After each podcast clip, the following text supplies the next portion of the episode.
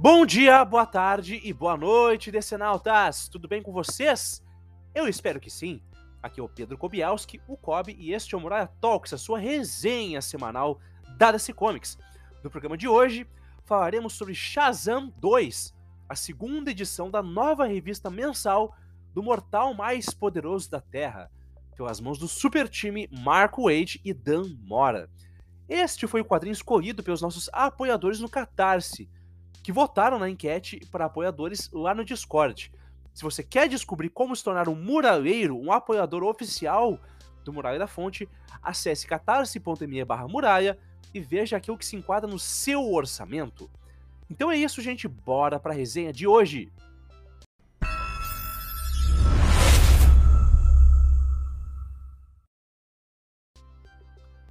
Bom, gente, vamos começar aqui então a nossa resenha semanal de DC Comics. E antes da gente entrar no assunto, eu já peço mil desculpas para vocês, porque a minha voz hoje tá horrível, eu tô gripado, mas heroicamente, e seguindo o exemplo aqui do nosso herói Billy Batson, eu vou me sacrificar por vocês. Afinal de contas, vocês pediram, certo? Vamos para a sinopse oficial divulgada pela DC Comics no seu site e nos principais pontos de venda online, que numa tradução livre minha é mais ou menos assim. Shazam contra Shazam. Billy Batson recebeu os poderes dos deuses do mago Shazam, mas Salomão, Hércules, Atlas, Zeus, Aquiles e Mercúrio nunca deram permissão ao mago. Descontentes com a forma como Billy os está representando, os deuses se envolvem em uma luta de seis vias pelo controle exclusivo do mortal mais poderoso do mundo, ou, se conseguirem, da marionete mais poderosa do mundo. Que o deus mais astuto vença. Então, gente, esse é o resumo, é a sinopse, é a chamada para Meet the Captain Parte 2. Este quadrinho trazido a nós pelo, uh, trazido a nós pelo roteirista Mark Wade, pelo artista Dan Mora, pelo colorista Alejandro Sanches e letrista Troy Peteri. Nas capas variantes de Chris Samney, John Chin, Scary Andrews, uma variante exclusiva do filme The Flash, Steve Lieber e Megan Huang, com a capa principal do astro Dan Mora. Bom, gente, esse quadrinho vai se ocupar basicamente de desenvolver aquilo que a gente viu na primeira edição. Desenvolver o arco dramático e todos os é, mecanismos que foram plantados ah, lá na, no debut, na estreia deste quadrinho, que foi lá no mês passado, que vocês podem encontrar o review aqui no link da descrição, tá? Que a gente também fez um Muralha Talks sobre ele. É, como a gente sabe, e como eu falei para vocês já no review da edição anterior, o Billy perdeu uh, o controle dos seus poderes e especialmente do seu humor, né, do seu temper, do seu temperamento, a partir do momento que ele se torna capitão. E isso a gente pôde observar lá na primeira edição, quando, depois de ter salvado uma série de pessoas de um terremoto que aconteceu ali uh, em meados de São Francisco, ele é, ameaçou as pessoas. Ele jogou palavras muito duras, num tom ameaçador diante de todos em rede nacional.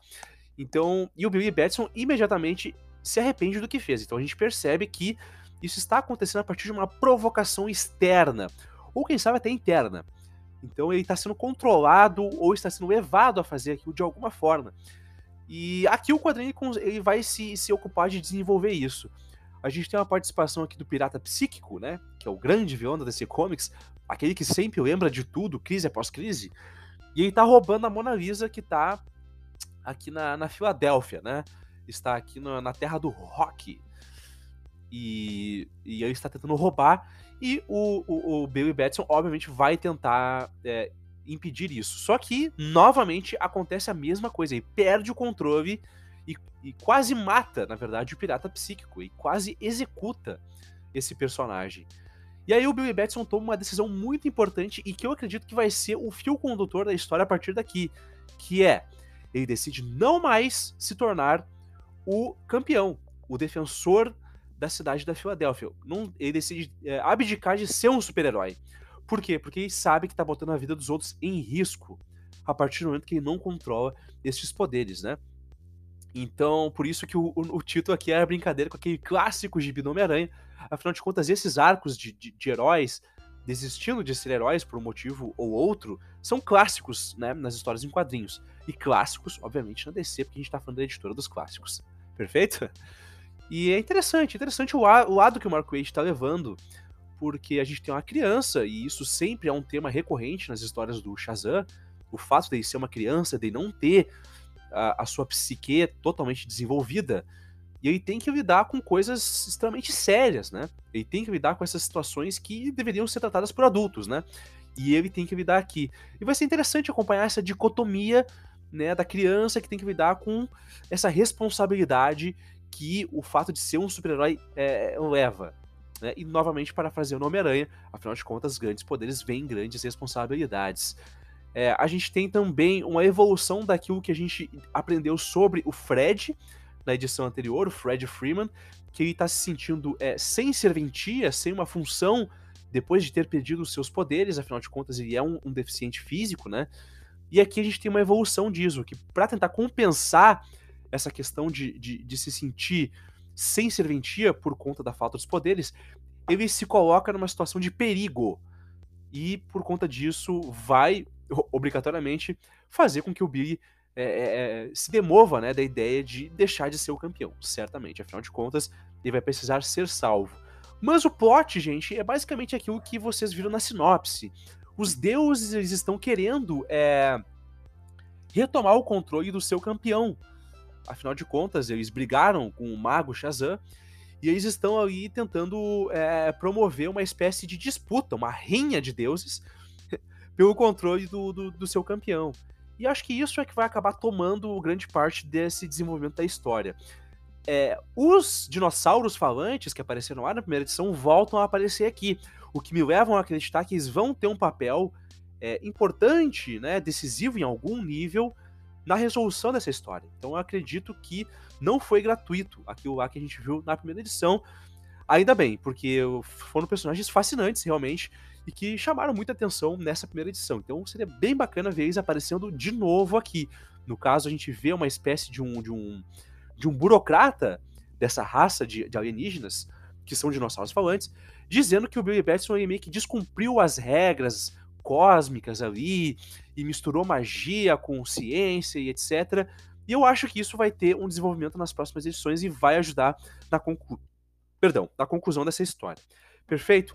Então, gente, é mais uma edição divertida, não é uma edição que tem aquele frescor, aquela, aquelas ideias saltitantes das páginas que a gente viu na primeira edição, mas ela é um, um desenvolvimento bem honesto e bem interessante dos, é, é dos dispositivos emocionais que foram colocados na primeira edição. Então essa edição vai servir um pouco mais para desenvolver é, os problemas e como que os personagens vão enfrentar esses problemas. Então é interessante, né? Um desenvolvimento bacana embora não seja tão, é, digamos assim, movimentada quanto a primeira edição. Então, uma boa edição. Eu acho que quem gosta do Mark Wade, da Mora e especialmente do personagem Capitão, vai gostar bastante. Tá bom?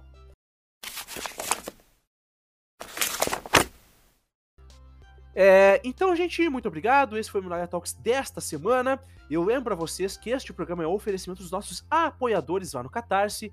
Então, os nossos agradecimentos especiais vão para Antônio Gonçalves, Emanuel Nascimento, Igor Tavares, João Paulo Ranque, Luiz Fernando Júnior, Matheus Teixeira, Mônica Cabreira Kobielski, Paloma Batista, Paulo Ricardo Kobielski, Vitor Cabreira e Wellington Teixeira do Carmo. Muito obrigado a todos vocês, tá bom, gente? Se você curtiu o episódio, não esqueça de nos dar as 5 estrelinhas no Spotify para ajudar o algoritmo a nos recomendar para mais pessoas, tá bom? Siga a gente nas redes sociais, arroba Muralha Podcast no Twitter, Muralha da Fonte Podcast no Instagram, Muralha da Fonte no Facebook. Caso você seja um assírio babilônico sumério ou meramente um leitor de Zagor, mande um e-mail para muralha da fonte podcast gmail.com. É isso aí, gente. Um grande abraço e até a próxima, hein? E não se esqueçam, a muralha fala.